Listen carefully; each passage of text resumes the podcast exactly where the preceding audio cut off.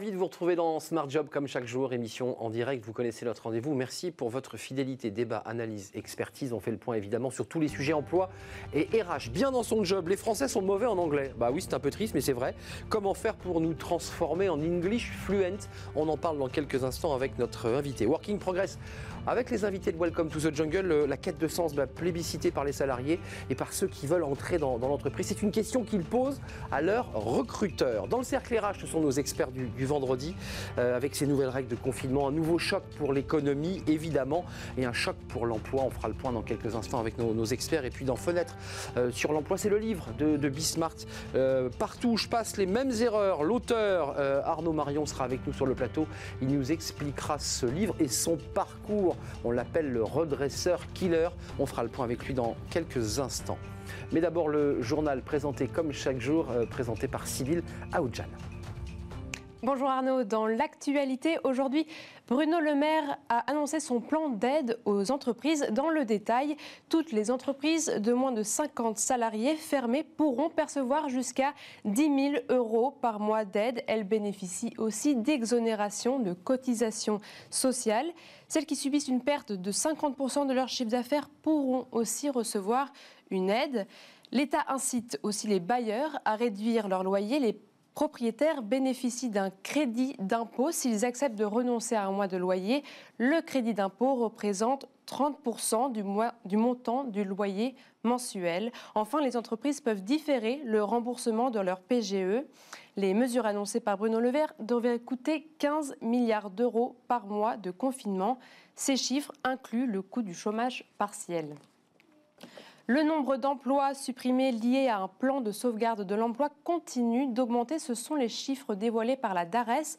Plus de 62 000 ruptures de contrats de travail liées à un PSE ont été enregistrées depuis début mars. C'est plus du double par rapport à la même période en 2019.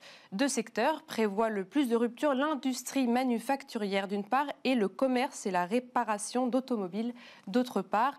L'Île-de-France concentre près de la moitié de ces ruptures de contrats de travail. La Commission européenne a proposé une directive, l'objectif que les travailleurs de l'Union soient protégés par des salaires minimaux adéquats, ce sont les termes d'Ursula von der Leyen. Le but est de réduire la pauvreté au travail durant la crise, mais aussi d'assurer une reprise économique durable et inclusive. Tous les pays de l'Union européenne disposent d'un salaire minimum, mais il est considéré comme insuffisamment adéquat, voire mal distribué. Selon Nicolas Schmitt, commissaire à l'emploi et aux droits sociaux, près de 10% des travailleurs de l'UE vivent dans la pauvreté. Voilà pour l'actualité. Je vous laisse avec Arnaud et ses invités.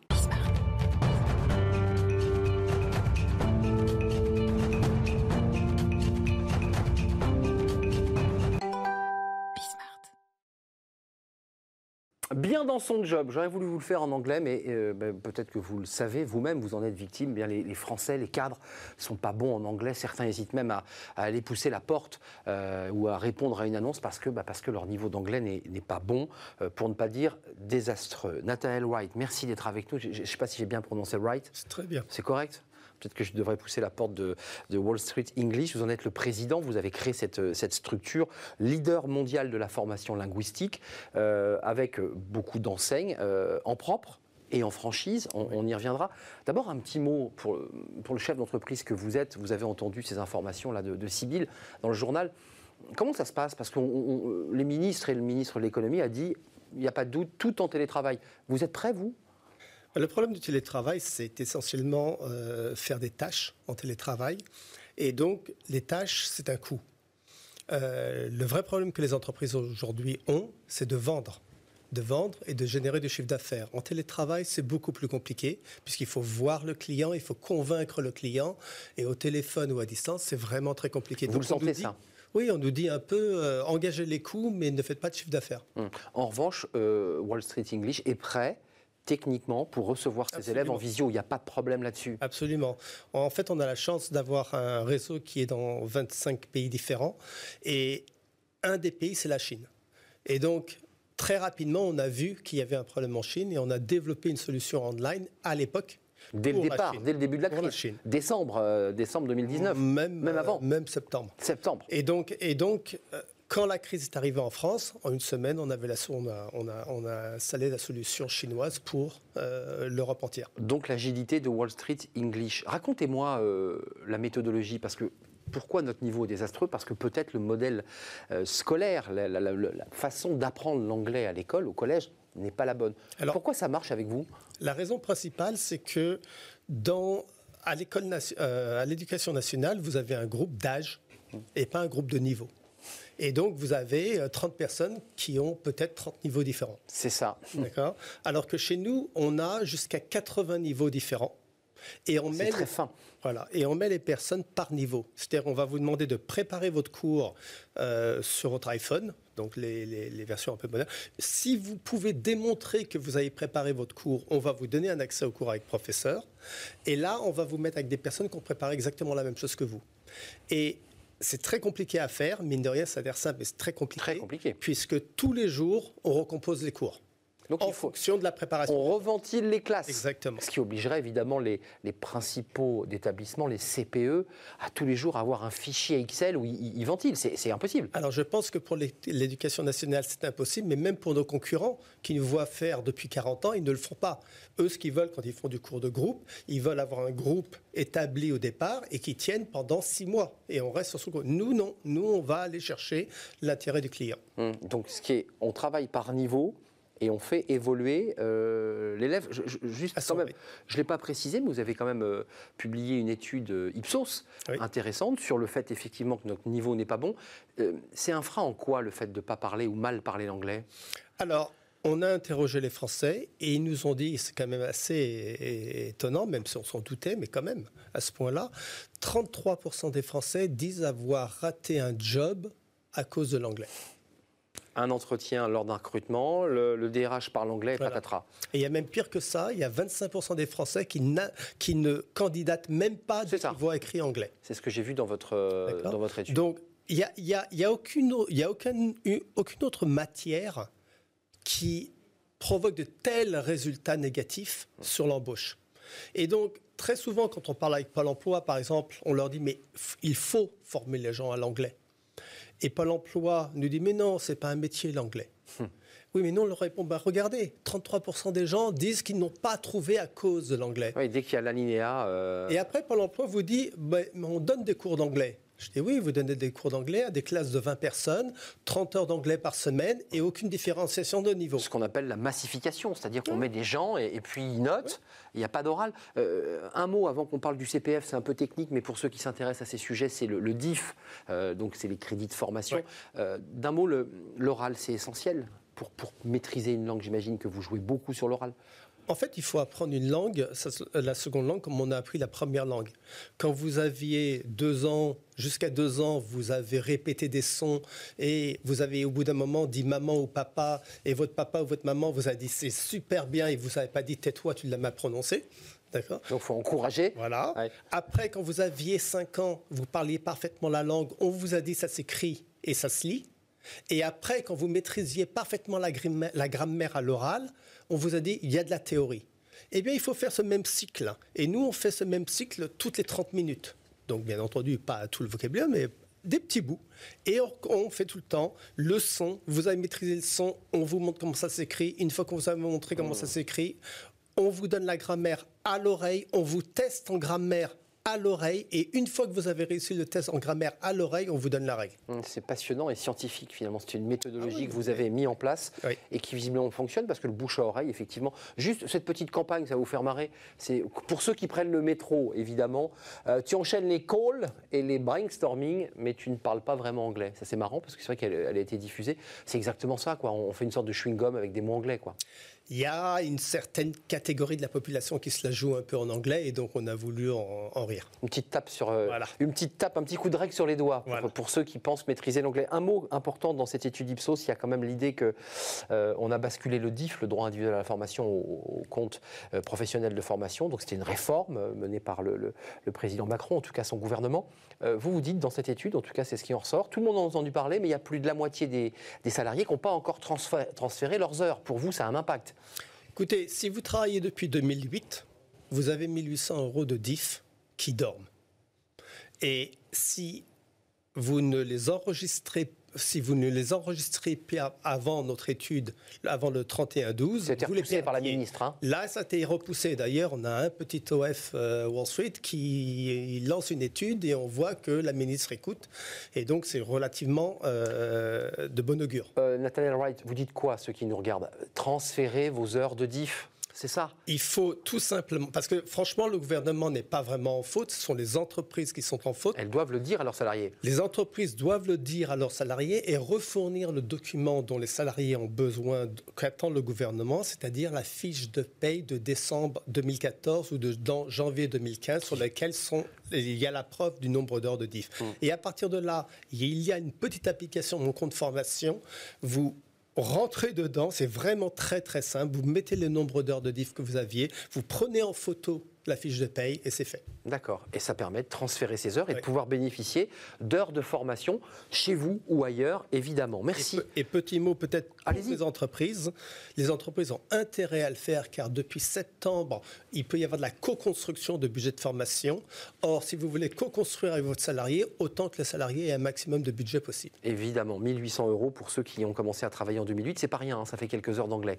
Euh, merci Nathaniel Wright d'être venu sur le, le, plateau, président de Wall Street English, président fondateur, hein, puisque c'est votre idée et c'est aussi votre méthodologie. On a compris qu'il y avait une méthodologie, un parcours pédagogique original et particulier. Merci d'être venu nous, rendre visite. Tout de suite, c'est la suite de nos programmes. Je vais essayer de bien le prononcer, évidemment. Working Progress. On a aussi beaucoup de mots anglais.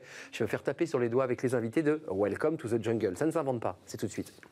Retrouvez Working Progress au cœur de Smart Job en partenariat avec Welcome to the Jungle.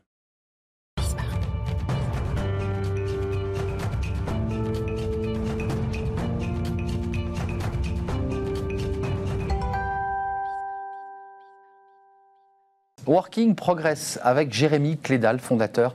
Euh, il ne veut pas qu'on dise CEO, le fondateur de Welcome to the Jungle. C'est ouvert. Euh, c'est un plaisir de vous accueillir, euh, Jérémy. on a souvent des, réflexions un peu philosophiques sur ce plateau. là, on s'intéresse au, sens.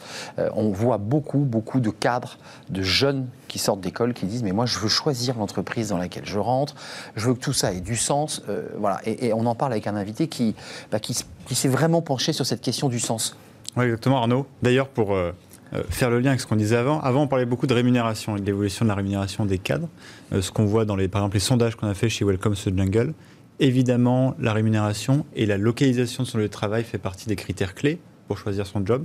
Mais maintenant, le sens, le sens qu'on va retrouver dans son métier, le sens qu'on donne à l'entreprise, eh ben, c'est un sujet qui a la même valeur euh, que les deux précédents. Donc je pense que ce changement, il est clairement fondamental. Et donc est-ce que cette quête de sens, c'est euh, un vecteur de transformation de l'entreprise? Est-ce que ça va changer un peu aussi la manière dont l'entreprise doit se constituer? C'est un peu la, question clé euh, cette année. On va en parler avec Mickaël Mango. Bonjour. Bonjour.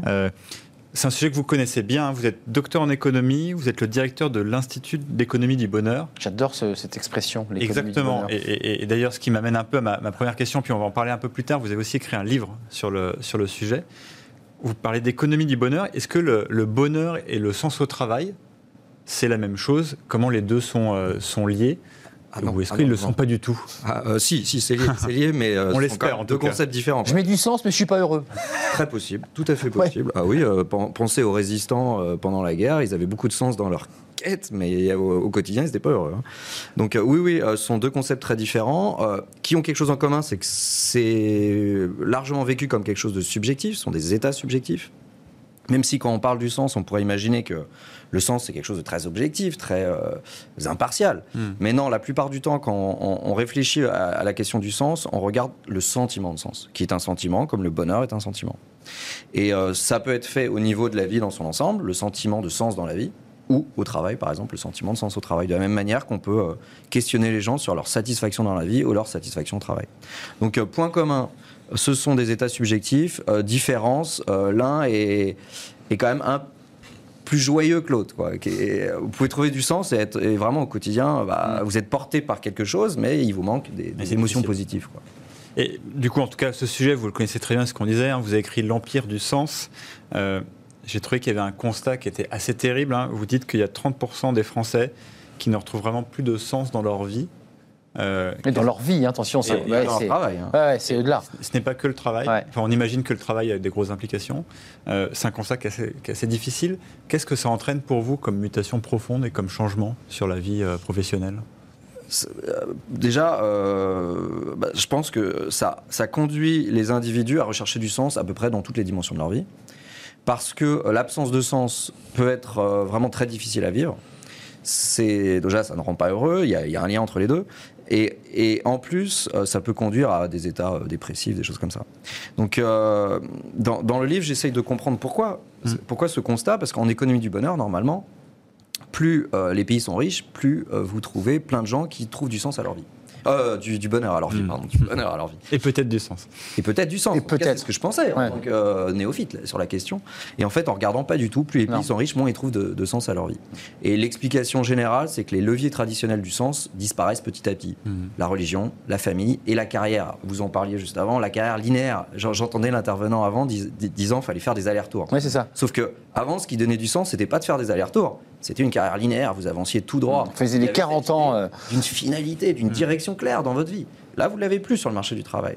Et de la même manière, si vous êtes euh, pas religieux, pas, pas croyant, et si vous n'avez pas d'enfants, il y a de plus en plus de gens qui Ouais. n'ont pas d'enfants. Voilà. Vraisemblablement, les jeunes générations vont être euh, à hauteur de 25 à 30% sans enfants à la fin de leur vie. Ça dit quoi pour l'économie? C'est celui qui analyse euh, le sens de ça. Ça veut dire je, je- je- la société me, me déplaît tellement que je ne veux pas avoir une descendance? Est-ce que on peut Non, aller non, non, Non, mais je, je sais pas. non, non, non, Après, il y a des. C'est juste que les gens ne trouvent pas. Les gens ont des, ont des, ont des quêtes. qui Ah oui, c'est ça. D'accord.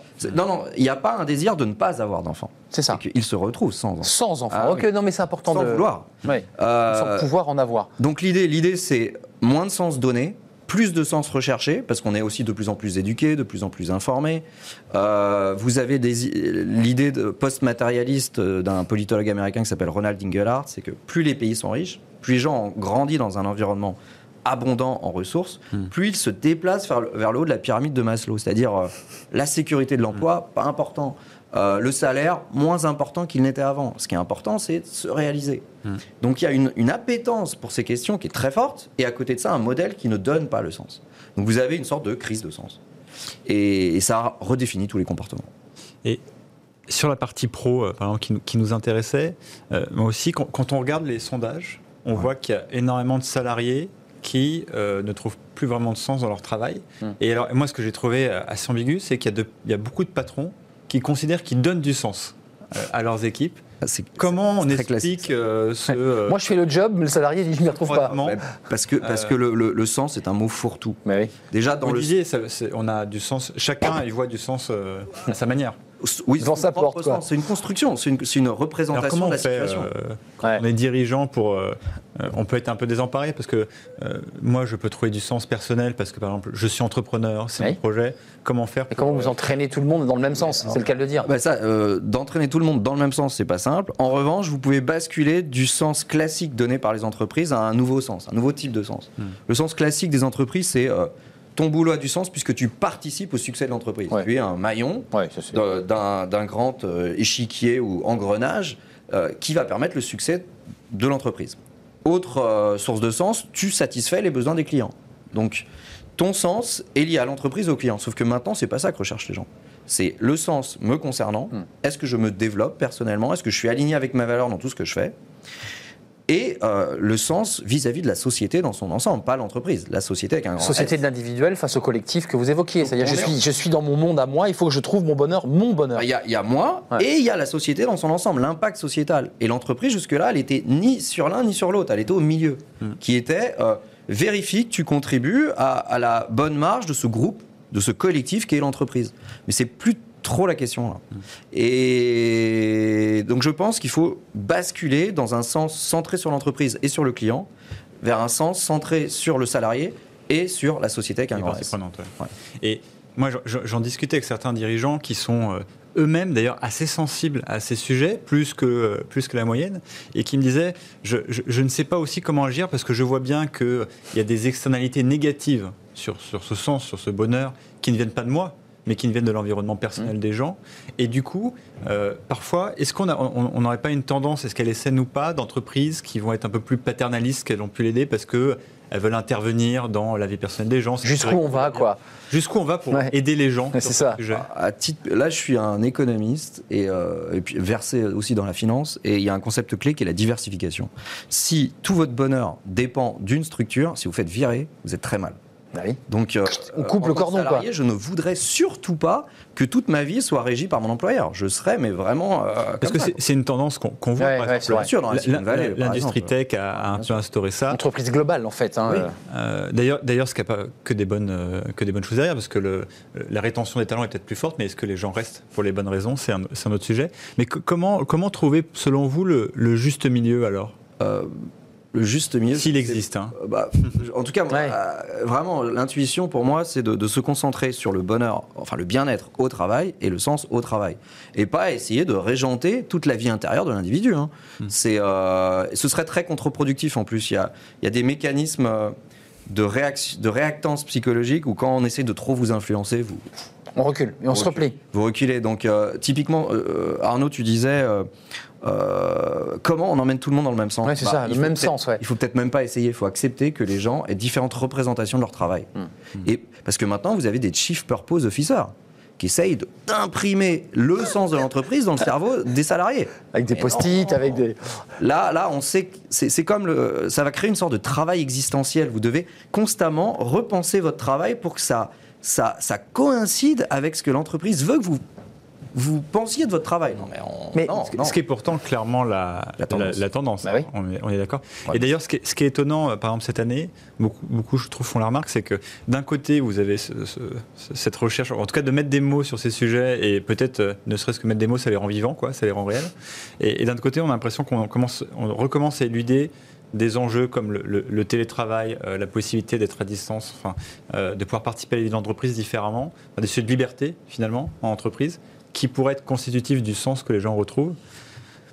Est-ce que c'est pas aussi sur ces sujets-là qu'on doit se concentrer Alors, en tant il- qu'entreprise Il y a, enfin, euh, en tout cas, euh, euh, le livre est très concentré sur la recherche sur ces questions-là. Hmm. Donc, en tout cas, la recherche est là-dessus. Parce que vous compilez euh, beaucoup de choses. télétravail entraîne sens, par exemple.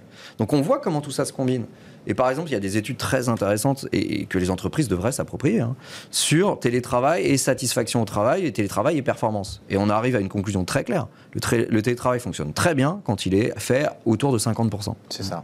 Et donc vous avez votre autonomie que vous allez chercher dans, votre, dans la partie chez vous, et vous avez Puis je vais piocher. Ouais, c'est ça. travail ensemble, collaboration, vous allez chercher sur site. Mais juste, Mickaël, avant de nous quitter, votre livre est, très riche parce que c'est un travail de compilation de chercheurs venus de, tous les pays. Donc c'est aussi une- un livre très didactique. Mais il y a quand même dans votre livre l'idée que nous sommes malades de ce monde moderne, de la surconsommation, du fait que nous sommes finalement un peu blasés. Vous le disiez, on se désintéresse de plus en plus. C'est très paradoxal. Est-ce qu'on est en train de muter là? Est-ce qu'on est en train de changer de monde?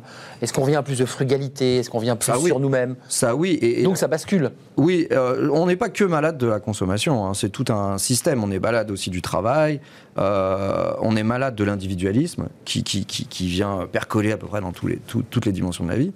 Et, et ça transforme tout, y compris la consommation qui, selon, selon toi, est un problème. Dans les choix, dans nos Oui, choix. il y a des consommations vraiment bizarres qu'on n'avait jamais vues avant. Par exemple, des gens qui vont chercher le dépassement d'eux dans la souffrance. Donc vous avez les Mud Days. Ces gens qui font des parcours du combattant dans la boue avec Ouais. des chocs électriques via des barbelés, quoi. Et en copain, il faut le dire, en bande. Hein. en- en- ouais, Ouais. on se prend des chocs électriques Ensemble. Ouais.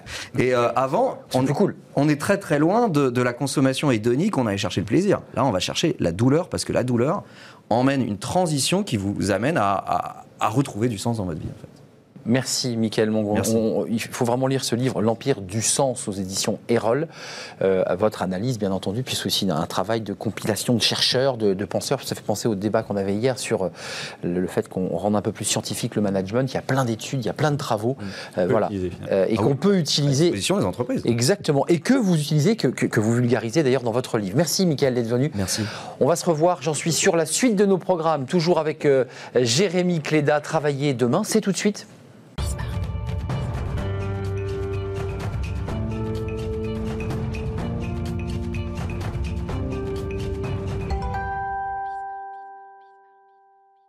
Euh, on reste dans le sujet, c'est très intéressant, l'Empire du sens, ce livre du- de, de ce chercheur.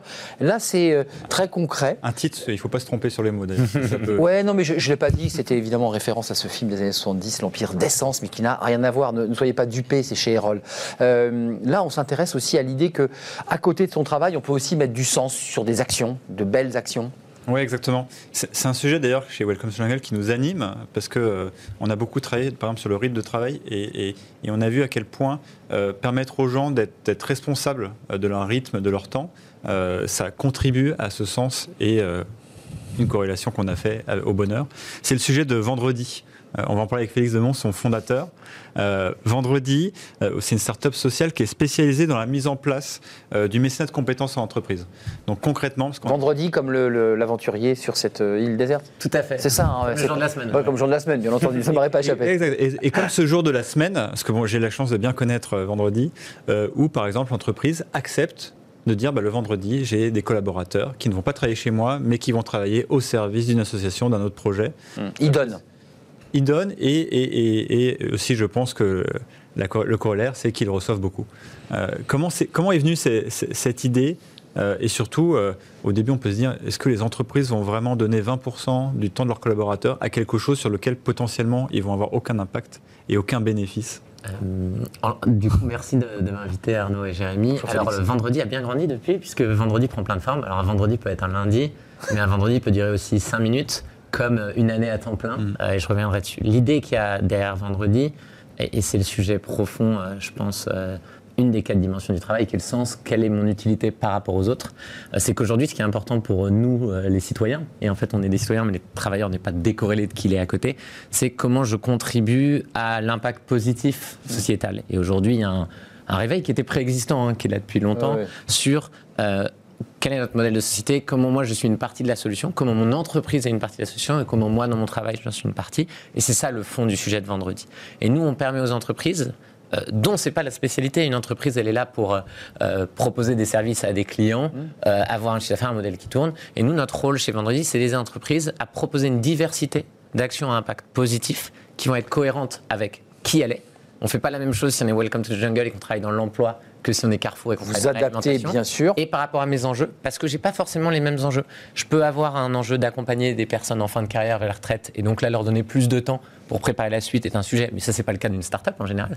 On peut être une boîte de conseil et se dire j'ai des consultants entre deux missions, je vais pouvoir les occuper plus de temps. Je- on peut être une plus petite start-up qui va dire bah, je vais donner deux jours à tous mes collaborateurs, ou je vais pouvoir organiser un événement avec mon équipe managériale, euh, enfin avec mon équipe, et dire bah, cet événement il va être solidaire. Et nous vendredi on est la plateforme Ouais. qui permet de proposer une diversité d'actions, de communiquer simplement, parce qu'il y a un vrai enjeu d'animation dans l'entreprise, et de donner le pouvoir. Ouais, à c'est l'autre cliquet, ça. C'est Et, et évidemment de piloter ça simplement, qui fait quoi, combien de temps, est-ce que les managers s'autorisent, quel est l'impact de ça vous rationalisez Voilà. le temps en fait. hein. Et Vous, du coup- vous avez du sens au temps, quoi. Et du coup, on est un projet de société, mais on est aussi un, un SaaS B2B, comme on est dans une émission euh, de télé, business, donc faut, enfin, va en parler. Ouais, voilà. Et c'est ça qui est intéressant, parce que finalement, vous avez commencé par ce sujet on- symbolique. On donne un jour, et puis finalement, on s'aperçoit que les gens, les entreprises, il y a plein de moyens de le faire, et pas forcément juste un moyen rigide, finalement. hein. Exactement. euh, est, euh, Moi, j'ai lancé le projet pour expliquer l'histoire où j'étais étudiant à Sciences Po. Je me suis dit, c'est absurde. Euh, en fait, les entreprises disent qu'elles veulent des étudiants engagés. C'est un signal de potentiel. Ouais. C'est génial. C'est des gens qui vont plus loin. Et puis, en fait, elles disent, on vous recrute là-dessus. Puis après, c'est fini. Vous êtes en full time. Et donc, le, le début du concept de vendredi, c'était des stagiaires, 20% du temps recrutés. Et 20% du temps, ben, en fait, au lieu d'être chez euh, Mazar, L'Oréal, les entreprises, ben, ils vont chez Emmaüs, la Croix-Rouge, euh, Phoenix, des startups sociales. Et c'était ça le modèle. Et petit à petit, il y a des managers qui ont dit ben, Moi aussi, j'ai envie de le faire. Comment on pourrait le faire euh, L'entreprise, en- excusez-moi, tire profit sur le plan de sa communication. Elle en joue. ou Il y a quelque chose de comme ça de très, voilà, de très gratuit. On dit après tout, on le fait. Point. On, on communique pas. Alors, bah, les entreprises ne sont pas des organisations philanthropiques euh, par essence. Et donc, pourquoi elles le font? Elles le font pour quatre raisons. En fait, elles le font pour une première raison qui est c'est une attente forte des collaborateurs aujourd'hui à tous les âges. C'est de dire comment mon entreprise a un impact positif au sens large, c'est-à-dire euh, la politique de rémunération homme-femme, femme-homme, c'est un vrai sujet, euh, le handicap, l'empreinte carbone, mais aussi comment moi j'y contribue, comment je vois que c'est concret, que moi je suis un acteur de ça. Premier point. Deuxièmement, il y a des candidats qui arrivent aujourd'hui, et ça, je pense que Jérémy pourra en Qui parler. challenge, Qui arrivent euh, et qui disent, ben, en fait, vous faites quoi vous Ouais. En quoi dans votre boîte vous êtes exemplaire? Sinon, moi, je ne viens pas bosser chez vous. Trois- Troisième point, super simple, il y a des parties prenantes externes, nombreuses, qui sont euh, des investisseurs, Eh oui. qui commencent à vraiment pousser sur ces Qui sujets. note Les- non mais l'État, L'État, non mais l'État avec des contrats intéressants qui sont de plus en plus pour gagner des contrats, c'est des choses voilà. Et en fait, il y a une vraie tendance de fond qui font que c'est pas c'était un sujet euh, philanthropique. Moi, j'ai lancé ça. il y a Et là, ça devient un Et sujet- c'est un sujet qui est cœur Ouais. entreprise maintenant. Et, et c'est ça qui est hyper intéressant. Et nous, toute l'histoire du projet, on a commencé avec quelques jeunes. Maintenant, euh, voilà, on travaille avec une centaine d'entreprises, 500 associations, et, et sur un modèle autofinancé depuis le début. Donc, c'est assez chouette. Top. Top. Euh, une- une- on est en retard. Peut-être une, une, dernière petite question. on en a déjà parlé, mais est-ce que ce n'est c'est pas un peu triste que le, le sens, l'entreprise, euh, le propose pas et on doit aller le retrouver chez quelqu'un d'autre Alors, en fait, c'est pas du tout euh, triste. Je pense que la question, c'est comment. Elle externalise le sens. Transformer progressivement l'entreprise. Et c'est ça qui est intéressant. Et comment on fait pour donner à chacun la façon d'agir par rapport à ses envies, en fait, ses disponibilités. Et parce qu'en fait, on peut pas donc l'enjeu principal, c'est de transformer le cœur du sens de l'entreprise. Il n'y a mm. aucun doute là-dessus. Il y a, mais aucun doute, évidemment. mais l'important, c'est comment on fait pour que tout le monde bouge et que dans ce que fait de façon holistique l'entreprise, ça ait du sens. Et nous, on est un des moyens. On n'est pas la finalité. Et c'est pour ça que chez Vendredi, on ne crée pas des, des, salariés schizophrènes qui vont faire 5 minutes, dire ah là je vais trouver du sens, puis reste. Non, c'est dire ah mais non, ça, ça participe d'un projet quand de ils transformation. quand ils reviennent, ils ont ça en eux. Ils ont ça en eux. L'holistique de l'entreprise. Oui, Félix Demont. Merci de parler de ces beaux sujets. Et puis ben, vous, à quoi ressemblera votre vendredi? Mais exactement. Moi je le sais, je, sais à quoi. À ce jour off, bah, moi je, serai à l'antenne en direct. Ne partez pas tout de suite, restez avec nous. Nous ne sommes que, nous ne sommes que jeudi. Merci à Félix Demont, initiateur de, Vendredi, cette association euh, très intéressante, passionnante. Merci Jérémy d'être venu avec vos, invités. Avec plaisir. Euh, toujours passionnant. On se retrouve euh, demain, si tout va bien, après cette courte pause, évidemment.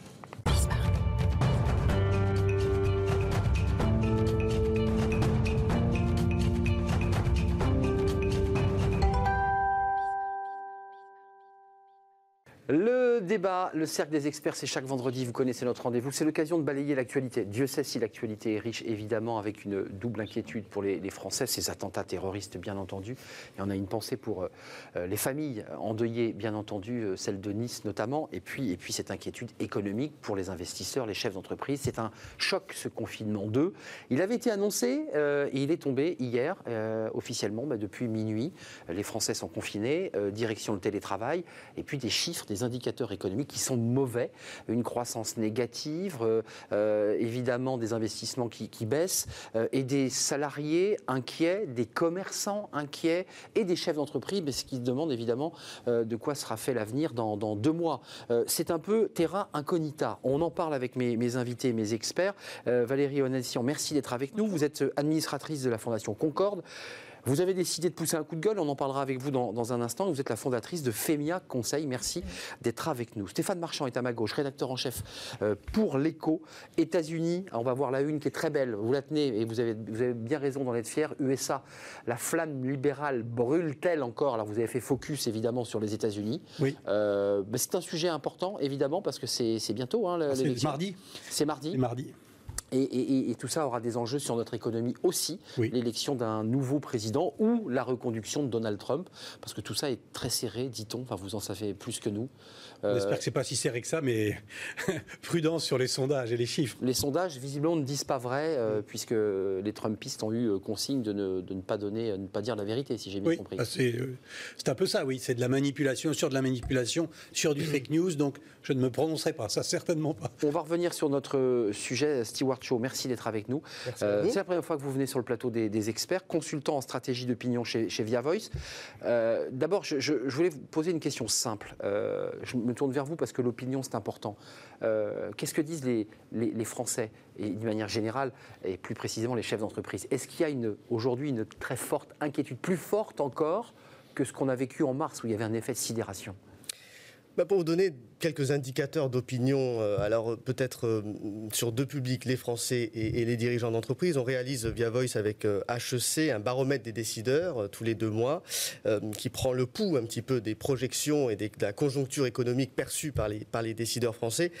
Là, les scores, alors été les, les scores d'octobre, vous imaginez les scores récoltés en novembre, étaient illustrer une dégringolade finalement des perceptions économiques. On était à moins 48. Pour vous donner une ordre de grandeur, c'est un chiffre qu'on retrouve exactement pendant la crise de 2008. Donc c'est vraiment pour illustrer l'ampleur finalement de, des perceptions négatives dans lesquelles, dans lesquelles on, disait que ça n'avait rien à voir, mais en tout cas dans l'aspect déceptif, on, est dans les mêmes chiffres. Oui, et puis et puis il y a une deuxième chose, c'est qu'on est dans une temporalité qui est aussi différente. C'est-à-dire que euh, sur la première temporalité de mars, on était dans une espèce de sidération où effectivement on, on, attendait la boîte d'autorité et puis on avait bon espoir qu'à un moment donné on sorte aussi de, ce, de, cette crise-là. Aujourd'hui, on a l'impression, et le président le disait, que c'est un peu un jour sans fin et que finalement on est non plus dans la sidération mais presque dans la résignation Ce qui, ce, qui, ce, qui est, ce qui est, attention, pas euh, quelque chose de forcément négatif, puisque ça peut propulser des créativités. Encore faut-il aussi euh, donner la capacité à nos entrepreneurs d'être responsables et leur donner toute la capacité d'être créatifs dans ces moments-là et de les écouter. Résignation qui renvoie à un mot euh, qu'utilise beaucoup le président, qui est le mot résilience de Boris Cyrulnik. Résiliation et résilience, capacité de résister à un choc. Valérie Onassian, Fondation Concorde, chef d'entreprise. Dans quel état d'esprit vous êtes aujourd'hui, les, Français, pour ceux qui, sont à Paris et, un peu partout D'ailleurs, c'est ville morte. Il n'y a que ceux qui travaillent, il y a peu de gens. Objectif télétravail. Il y a une forme de crispation et d'angoisse. Oui, euh, peut-être euh, aussi un peu de, colère. Bon, on a les chiffres en tête. Euh, le ministre de l'économie a annoncé ce matin une récession de 11%. Absolument, on a le chiffre. en, en, 2020, aujourd'hui, ce sont quelques 200 000 commerces qui sont fermés et on estime, alors les, estimations sont variables, mais au minimum à, 15 milliards d'euros euh, par mois. Euh, la, perte d'activité euh, liée à ce confinement. Alors moi, avant d'être résignée, je suis un peu en colère parce que, Pourquoi? bah parce que je, je pense que si on avait été plus responsable vous savez, le corollaire de la liberté, c'est la responsabilité. Il n'y a mm. pas de bonne liberté sans responsabilité. La liberté, c'est pas je fais tout ce que je veux et n'importe quoi. C'était pas le cas d'hier dans les rues de Paris. Hein. vous avez vu ces images. Mais c'était, un truc incroyable. C'était incroyable. Je pense qu'il y a eu euh, au moins euh, dix fois plus de contamination hier que jours. Mm. Et, je pense que ça dit quelque chose quand même. Ça dit quelque chose. Mais je pense que si nous avions été responsables davantage individuellement et collectivement, on aurait pu éviter ces mesures. Mm. Parce que euh, on l'a pas été. On, on l'a pas été et, je suis évidemment très, très, très énervée de voir que euh, c'est vrai que la démocratie, c'est la loi du plus grand nombre, mais là, on est dans la loi du petit nombre, parce que je pense que la majorité des, Français ont été raisonnables, mais une minorité euh, n'a pas suivi les règles, mmh. s'en est même vanté parfois, euh, y compris médiatiquement.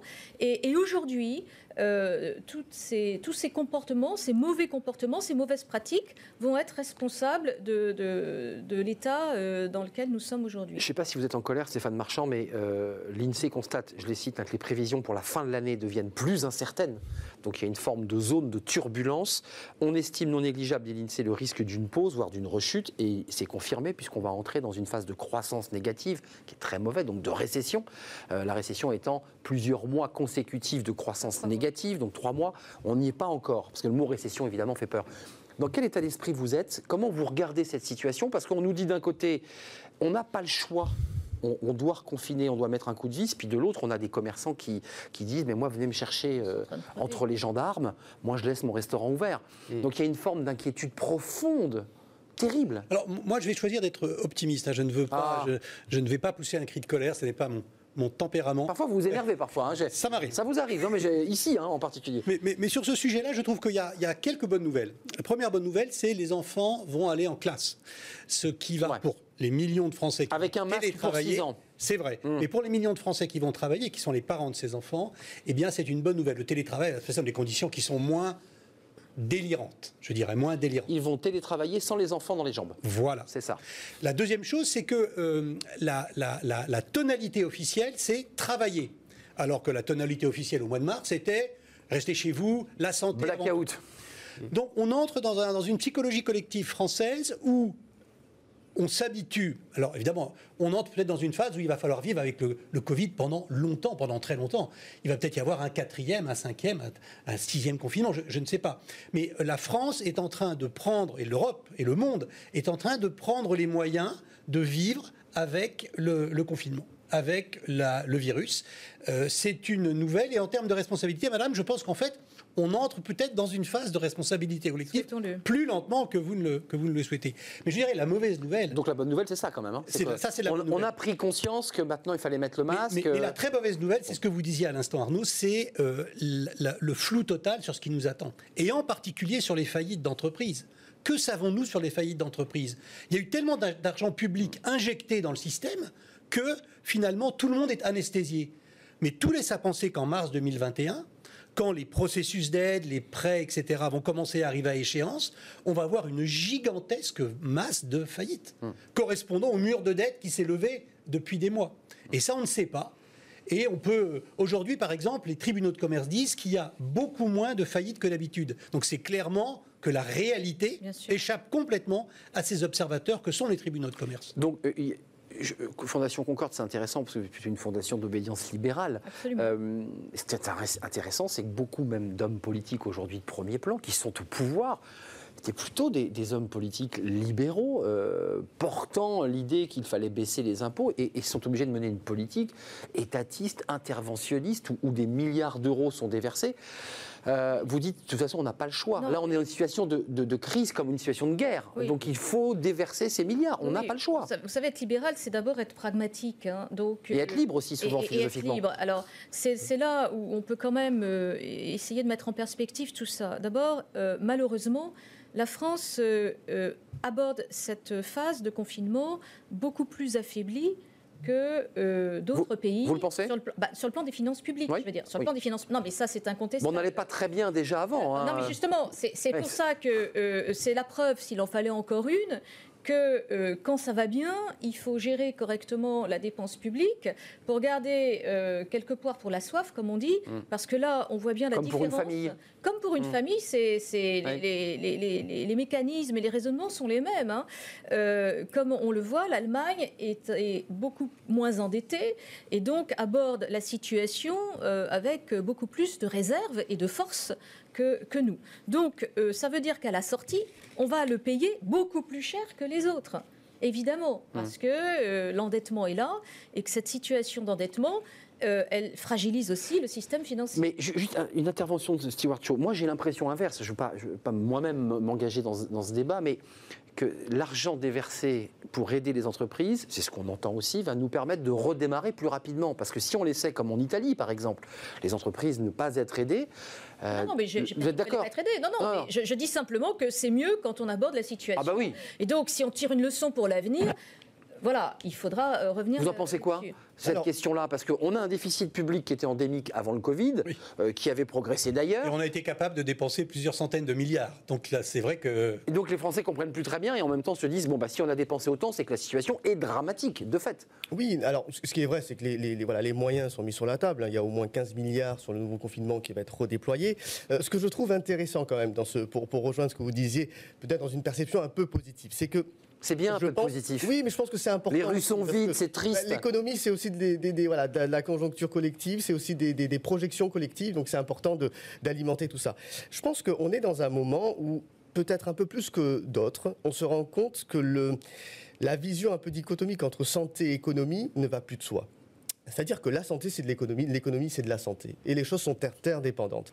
Et je pense que le rôle de l'État aujourd'hui, c'est aussi de montrer ça. De dire qu'effectivement, on met les moyens, on met les moyens parce que ça en vaut la peine. Et je pense que c'est ça que les Français doivent comprendre. Je pense que c'est ça aussi euh, l'idée à laquelle ils commencent aussi un petit peu à adhérer. Et, et- et- et pour revenir sur ce que disait Madame, je pense que sur cette temporalité qui va s'ouvrir là, les Français sont conscients que on leur donne les outils. Et à partir du moment où ils ont les outils, il faut leur donner aussi la capacité de les utiliser, d'agir, d'être créatifs, parce que les Français, les Oui, c'est un entrepreneurs, mot que vous utilisez beaucoup, la créativité. Bien C'est-à-dire sûr. tirer profit de cette crise pour sûr. inventer le Mais monde de c'est demain. toujours à l'aune des vulnérabilités collectives qu'on est les plus créatifs. La responsabilité, c'est ça aussi. C'est pas juste nous dire ce qu'on doit faire, c'est nous dire aussi ce qu'on peut faire et nous écouter quand on sait faire. L'infantilisation, c'est revenu beaucoup dans la bouche de chefs d'entreprise. Absolument. On nous infantilise, laissez-nous faire. Il y a des entrepreneurs, des chefs d'entreprise aujourd'hui qui ont intériorisé cette nouvelle normalité en transformant davantage en interne, en transformant des services, des offres, en transformant une façon de travailler, d'être en relation aussi avec leur public, Ça, leur partie oui. prenante. Vous êtes d'accord Ouais, et, Stéphane très- Marchand ouais, C'est très très important. On est en, on mute par la force des choses et on invente. Et, et- Bien et sûr. moi, je, je pense que s'il faut donner un sens à cet argent déversé, c'est pas simplement pour financer les pertes, même si ça va être le cas et c'est normal, mais c'est aussi pour transformer. Absolument. Euh, J'entendais le ministre euh, dire euh, hier soir que, euh, si j'ai bien noté, seuls 32% des TPE euh, étaient euh, correctement euh, digitalisés. C'est extrêmement intéressant. Et j'ai trouvé qu'il avait amorcé un, un discours euh, vraiment euh, très très intéressant pour le coup, puisque non seulement il a parlé de l'argent et des aides, le fonds de solidarité, etc., mais aussi de, de- de l'accompagnement de ces petites entreprises pour les aider à se transformer, notamment sur le plan digital, pour qu'elles puissent faire le click and collect, etc. Oui. Alors si on peut pousser là-dedans, c'est évidemment très porteur d'espoir. Oui, on en revient encore au petit commerce, euh, hein, l'idée du petit commerce, hein, le faire survivre avec le Oui. click and collect, avec du- de la livraison Voilà. peut-être, parce que beaucoup y réfléchissent. Pour rebondir sur ce que vient dit par Madame sur les petites entreprises, pour les entreprises moyennes et les grandes, euh, le télétravail euh, est un extraordinaire révélateur, un extraordinaire révélateur de, des failles du management. C'est-à-dire qu'en ce moment, toutes ces grandes entreprises sont en train de se rendre compte que leurs process ne sont pas adaptés à l'efficacité maximum. Mmh. Et elles sont en train d'y réfléchir, de les transformer, de réfléchir. Et vous avez tout à fait raison. Ce qui va sortir à la fin, ce sont des entreprises certainement beaucoup plus fortes, parce que beaucoup plus créatives, et qui se seront débarrassées de mauvaises habitudes. Hum, ju- Juste un mot sur l'emploi, parce que vous savez qu'on est, on est l'émission Emploi RH, on est à 11-8. Euh, Jusqu'où on va monter? Enfin, Parce que là, aujourd'hui, effectivement, sous perfusion, les entreprises continuent à vivre, elles sont aidées, elles ont des PGE. Vous parliez de mars 2021, c'est-à-dire un moment où, effectivement, on commence à rembourser, où les bilans comptables ben, sont devant les yeux des, des DRH. C'est quoi le moment où on se dit, là, on est sur un moment de bascule où le chômage va exploser? Ah bah, le Il a déjà semestre- explosé. Le premier semestre 2021 peut être terrible. Terrible parce qu'aux faillites correspondront évidemment euh, des du chômage et il n'y aura pas des faillites que de petites ou de toutes petites entreprises. Oui. Il y a déjà des faillites des, des entreprises moyennes qui sont en grand danger. Le numéro 3 euh, du, du- du congrès, par exemple, des événements, Oui. euh, qui est une L'événementiel, c'est entreprise française, euh, est en train de s'effondrer. Donc ce, ce type de catastrophe, malheureusement, on ne va pas les éviter toutes. hein. Hum, Sur, sur cette question du, du Oui, chômage, c'est- je, je pense évidemment aux petits commerces, mais pas uniquement aux Pas- artisans, pas mais aux salariés qui sont derrière. hein. Il y a, aux- aux il y a des gens qui travaillent hein, au restaurant. On sait qu'il y a toute une chaîne hein, de, de- de- derrière tout ça. Euh, on a en France, euh, j'allais dire malheureusement, une structure euh, de, développement qui, qui est particulièrement impactée par la crise avec l'aéronautique, le tourisme. Je Mm. rappelle que le, le tourisme, ça fait euh, 8% du, du PIB. un des si poumons de notre pas économie. hein. et 10% des emplois. C'est énorme. Et donc, euh, je pense que malheureusement, euh, nos- Et l'aéronautique. et l'aéronautique j'ai cité est en- impacté en- en- en directement. Donc euh, voilà, on a cette faiblesse-là particulière qui, nous distingue un peu des, autres pays aussi. Il y a cette petite phrase de Jean Castex, vous allez voir, c'était intéressant parce que c'est aussi alors un élément de langage peut-être, on va le décrypter, mais l'idée qu'on est tous embarqués sur le même bateau en Europe et que les critiques ne servent à rien de dire la France a mal, a mal confiné. Regardez, si nous avons raté le déconfinement en France, alors le déconfinement a été raté partout. Vous êtes d'accord avec ça ou pas? Parce qu'on parlait de l'Allemagne tout à l'heure. L'Allemagne, bon, elle avait évidemment mis des, quelques noisettes euh, en réserve, euh, mais euh, au-delà de cette question du déficit, globalement, on est tous dans le même bateau ou pas? Oui, alors c'est peut-être le, le- le- entre guillemets la, la stratégie d'opinion là qui va parler. En, en effet, c'est une habile communication politique. Bah oui, je me suis permis de le dire. Vous avez tout à fait raison. Si vous englobez, c'est-à-dire que c'est une, c'est une manière aussi de, de, de, de- de responsabiliser l'ensemble du bateau européen, de se dire finalement qu'on n'est que euh, une partie de ce, voilà, de cette, de cette, de cette crise-là. Et pour tuer les critiques franco-françaises. Exactement. Bah oui. C'est pour décentrer aussi euh, Bah les oui. problématiques. Euh, c'est à la fois juste, à la fois faux, juste parce qu'effectivement, on est dans une crise mondiale, sanitaire, économique, Évidemment. sociale. Euh, monsieur euh, euh, très justement euh, euh, le- les, les- les- les mois qui vont euh, venir en, en 2021. Euh, je, je voudrais quand même signaler sur, sur euh, la première intervention du président. Euh, concernant le, le plan de pauvreté. Je pense qu'on ne se rend pas Oui, compte des conséquences, des conséquences que ça peut avoir dans les années, dans les, dans, Dans les mois, bien dans les sûr. mois aussi qui, Il y a un million de Français qui viennent de passer là dans le. Donc, donc on est dans une, dans une crise qui fait système, une crise sociale, une crise sanitaire, une crise économique. Et je pense que d'une certaine manière, il faut que l'ensemble de ces acteurs-là soient aussi conscients que euh, de cette interdépendance, comme on se disait, et donc aussi, et je le, ra- je le répète, de la, de la responsabilité, de la créativité de chacun euh, dans ce bateau-là pour faire avancer les choses. Je- je- je- on est dans une actualité euh, terrible avec ces attentats terroristes, une pression internationale, des tensions avec la Turquie. J'ai l'impression que tout ça s'empile, comme vous le dites si, bien d'ailleurs, et qui, qui est en train de faire système dans l'esprit des Français. C'est dangereux ça. Il faut retrouver de l'espoir. Vous avez Mmh. euh, à dessein euh, décidé d'être dans l'espoir. On a l'impression qu'on on s'enfonce. Comment on fait pour redresser la tête là? On garde espoir? On continue à se battre? D'abord, il faut être content d'être dans un pays qui s'appelle la France et qui a un système social qui a ses défauts, qui dépense énormément d'argent. Euh, Mal, mais- parfois. Parfois mal, mais, mais, mais, mais ces dépenses créent quand même un coussin face aux crises. Oui. Et qu'en ce moment, on voit que ce coussin fonctionne et il va continuer à fonctionner tant qu'il y aura de l'argent. Mais enfin, la France est quand même un pays riche, un pays puissant. J'ai vu que la France empruntait à moins 0,11% sur le. euh, à la, On la paye pour centrales. emprunter. On la- donc elle gagne, elle va finir par gagner de l'argent à emprunter de l'argent. non, mais mais sur le plan monétaire. Euh, dans quel état d'esprit vous êtes? Parce qu'on est un peu dans la terra Non, moi, incognita. je- je- On se réinvente, mais comment? Moi, je, je- je- je- je m'accroche euh, à, à ce qui a été euh, la phrase de conclusion du ministre de l'économie hier. Il faut croire en l'économie française. Donc, euh, évidemment, euh, juste peut-être un mot. euh, je, je, je pense que euh, cette espérance et, et cet esprit positif ne sont pas incompatibles avec un esprit critique. Donc moi, ça me gêne toujours un petit peu que lorsqu'on émet une critique Vous êtes l'aiguillon du plateau aujourd'hui, Valérie Onessian. mais, mais, je veux dire, c'est un petit peu facile. Et, et je pense que quand on critique une mesure, c'est pas forcément qu'on critique le gouvernement. On peut très bien être, voilà, euh, par rapport à, à une idée Hmm. ou à une mesure. Enfin, le gouvernement vous dit union sacrée, on est tous dans ouais, le même moi, bateau, je- on se bat je- ensemble. Si l'union sacrée, c'est se mobiliser ensemble et y croire, c'est oui. Si l'union sacrée, c'est euh, faire fi de son esprit critique et, et de continuer à réfléchir, c'est non. Hmm. Parce que je pense qu'on n'a rien à gagner non plus là-dessus. Pour répondre à, à votre, à votre intervention, là, qui était intéressante, évidemment, moi, ce qui me gêne un peu, c'est que, voilà, on aurait été dans une entreprise, euh, euh, on aurait tiré un bilan. Le déconfinement, je ne sais pas s'il est raté ou pas raté. Bon, la phrase, elle émane du monsieur déconfinement, donc chacun appréciera euh, euh, à partir de, de l'origine euh, de, De la source. de- de Ouais, la voilà. source. Ok. mais, mais peu importe, Reçu. à la limite. Ce qui est intéressant, euh, c'est pas de savoir si c'est raté ou pas raté, c'est qu'est-ce qu'on en tire pour l'action à venir? Qu'est-ce qui est intéressant? Quelles ont été les bonnes pratiques? Qu'est-ce qui a foiré? Et comment est-ce que Comme dans une entreprise. comme dans une entreprise. Voilà, on Et a moi, fait ça, on a fait voilà. ça. Oui, Et- et- évaluer, c'est pas la spécialité évaluer, des politiques voilà. français. Et moi, Ça, je c'est trouve vrai. que là, on a manqué d'évaluation parce qu'on est dans la logique où évaluer, c'est critiquer, donc c'est pas être un bon 8 citoyen. secondes, Stewart Shaw. Non, je pense qu'il faut, il faut euh, essayer de, de- de- de changer de vision, c'est-à-dire de mettre en parallèle une lutte contre le virus et une lutte pour quelque chose de nouveau. Et ce pour quelque chose de nouveau, il vaut autant que cette lutte contre le virus, parce que sans ça, on n'y arrivera pas. Et sans ça, c'est la léthargie. On n'a pas le droit à ça. Il faut, euh, il faut avancer. Actualité euh, importante, je rappelle la une de Pour l'écho euh, avec les États-Unis, puisqu'on en parlera évidemment sur cette chaîne euh, beaucoup à travers des émissions spéciales. Euh, la flamme du libéralisme, euh, rappelez-moi le titre Stéphane. Brûle-t-elle encore Brûle-t-elle aux États-Unis? Aux États-Unis. Oui, parce que vous voyez, c'était ma question de tout à l'heure. En France, c'est réglé. L'État a repris le contrôle, évidemment, de notre économie, temporairement. Quatre semaines de confinement.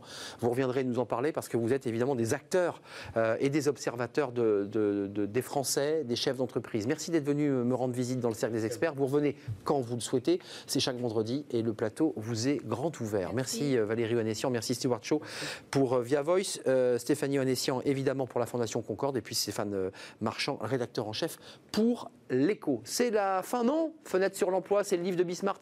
Et on, on accueille dans un instant celui qui a géré des crises, euh, un, un- un redresseur d'entreprise. Bah oui, des crises, il sait de quoi il parle. Il sera avec nous dans un instant.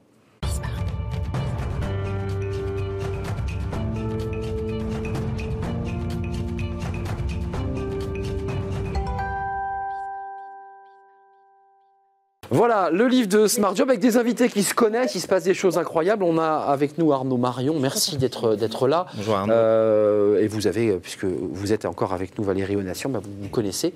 Et sera peut-être l'occasion d'avoir un échange sur ce plateau. Elle a même fait une contribution dans mon livre. Bon, Vous bah, voyez, il y a écoutez, 25 contributions externes, elle en a fait une. Alors, je, je n'avais pas vu la contribution de Valérie Onation. Partout où je passe les mêmes erreurs, édition Erol, c'est votre dernier livre. Euh, vous êtes CEO de IHEGC. Euh, c'est intéressant parce que euh, on, on vous présente comme un, un killer redresseur, euh, le sorcier du, du redressement. Alors, en lisant votre livre, j'ai découvert que vous étiez aussi passé par, euh, par l'armée française, par l'armée de l'air, que vous aviez eu à agir rapidement en 95 en Bosnie. Ah non, non, non, moi Non j'ai pas du tout géré ça, non. Vous n'avez pas géré Non, ça c'est des contributions Ah, externes. c'est la contribution. Alors, mais- non, mais- je suis fils de militaire, c'est êtes- peut-être ça qui vous a Alors, mis. euh, mon erreur. J'ai lu ce chapitre-là avec cette contribution de ce militaire Ouais, ouais, qui part en. Bosnie. Non, qui est le général Michel Adrien, euh, etc. Bon, bah, ça commence très très mal. Voilà. Euh, pourquoi avoir écrit ce livre? Pourquoi ce titre euh, En fait, en, en disant pff, euh, partout où je passe, c'est les mêmes erreurs En fait, euh, c'est un livre qui a été écrit avant la crise du Covid, c'est important de le dire quand même. Donc, je l'ai écrit en décembre l'an dernier.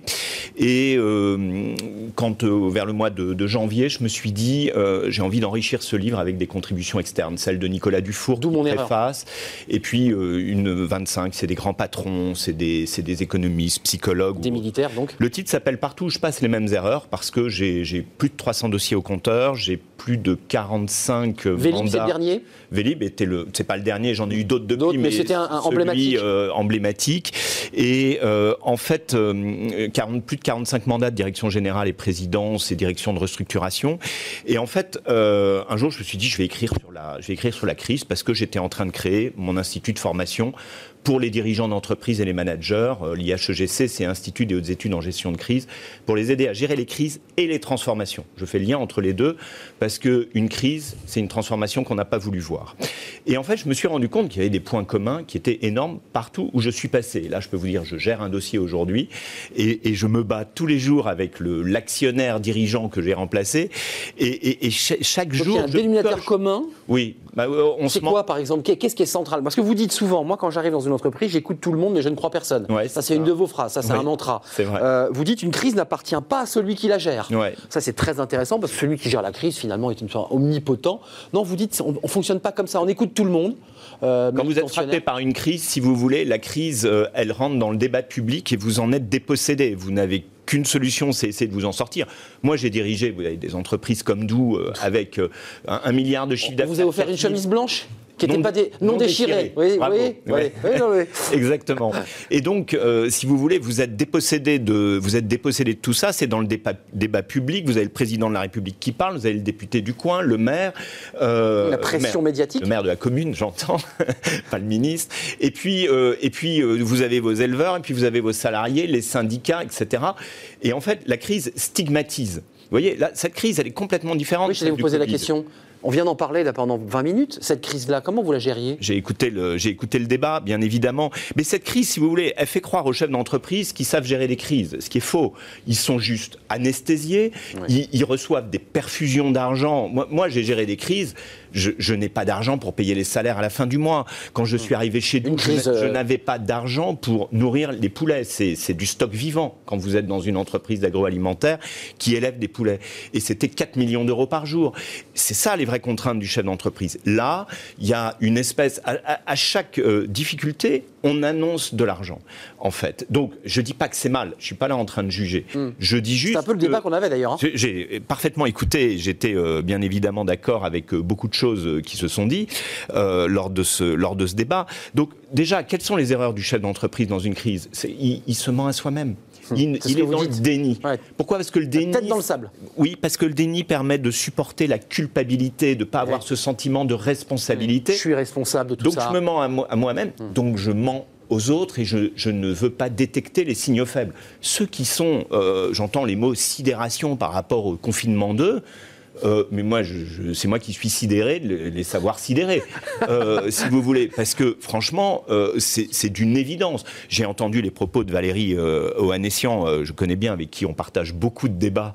On n'est pas toujours d'accord, mais on est très souvent d'accord sur le, le- Oui, bien sûr, elle est en colère contre les gens irresponsables. L'irresponsabilité, Moi, ouais. Moi, je suis en colère contre les gens qui n'ont pas été responsables, contre les gens qui se plaignent et contre les gens qui sont en colère. Parce que j'habite Londres, je peux vous Et, dire. vous- et- et on vous remercie d'être là aujourd'hui, d'ailleurs, je précise. hein.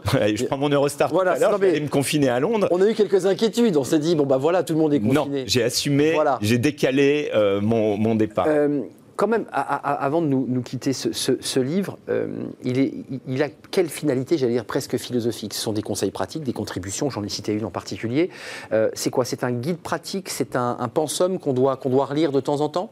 Écoutez, je suis assez étonné du, et mon éditeur aussi euh, très agréablement, du succès du livre. Je reçois chaque jour, euh, chaque semaine, Ouais, des retours, euh. dizaines de messages sur LinkedIn notamment, euh, me disant j'ai lu votre livre, ça m'a ouvert tout un tas de choses, ça m'a ouvert les yeux. Ce que j'ai voulu faire, c'est partager vraiment mon expérience. Beaucoup de gens m'ont dit mais t'es dingue, tu dis que tu vas plus avoir de boulot, etc. Oui, c'est ça. ouais. Je suis un peu comme le chef qui donne sa recette. Le sorcier dévoile ses recettes. On n'a pas dit que ce sera aussi bien que le chef. Bon. Et l'idée, c'était. Moi, j'aime les entrepreneurs. Je suis un entrepreneur également. Et c'était de, de partager justement ce que j'avais vu, mon expérience, de donner des conseils pratiques. C'est pas un manuel. C'est un livre qui peut se prendre par n'importe quel euh, chapitre. Qui est agréable à lire. Et, et- et qui permet de relier deux choses. C'est euh, souvent la crise. Alors là, oublions la crise du Covid un instant. Souvent, la crise, c'est parce que finalement, on n'a pas écouté des signaux faibles et on n'a pas fait ce qu'il aurait fallu faire pour l'entreprise. Valérie a parlé bien évidemment de transformation parce qu'on a bossé sur ce thème-là et on bosse ensemble. Et, et c'est un mantra important parce que le chef d'entreprise, s'il ne se projette pas, faut la transformation, c'est pas la compétitivité. La transformation, c'est se projeter dans un monde. Alors aujourd'hui, la difficulté, c'est se projeter dans un monde qui ne se prévoit plus. Évidemment. Ça, je suis d'accord. Et un monde malheureusement où le temps est compté. Euh, euh, on, on vous écouterait en- encore longtemps. Il faut lire ce livre. Euh, partout où je passe les mêmes erreurs et des contributions, vous l'aurez compris. Donc vous n'avez pas été lieutenant-colonel ni général. Euh, mon en, père qui en- était en général. Bosnie contre les Serbes. Mais il y a des contributions passionnantes. Euh, c'est effectivement pas un manuel pratique. C'est un livre qui est très bien écrit. Je ne l'ai pas précisé en introduction. Arnaud, Mar- Arnaud Marion, merci. Merci. Édition Erol. hein. Édition Erol. Je précise évidemment les, les Ouais. éditeurs, c'est important. Merci à Valérie Onessian d'être resté avec nous. Puis vous êtes retrouvés, c'est l'occasion. Vous avez votre train, vous avez peut-être resté quelques minutes. Et merci à Stewart Shaw euh, de Via Voice. Merci à vous, merci à Fanny Griesmer, merci à toute l'équipe technique. Et évidemment, je ne pourrais rien faire sans eux. Et puis on se retrouve lundi pour de nouvelles aventures. D'ici là, portez-vous bien, c'est classique. Et puis essayez de ne pas trop vous ennuyer pendant ce confinement. Réfléchissez, travaillez, travailler, lisez. À lundi.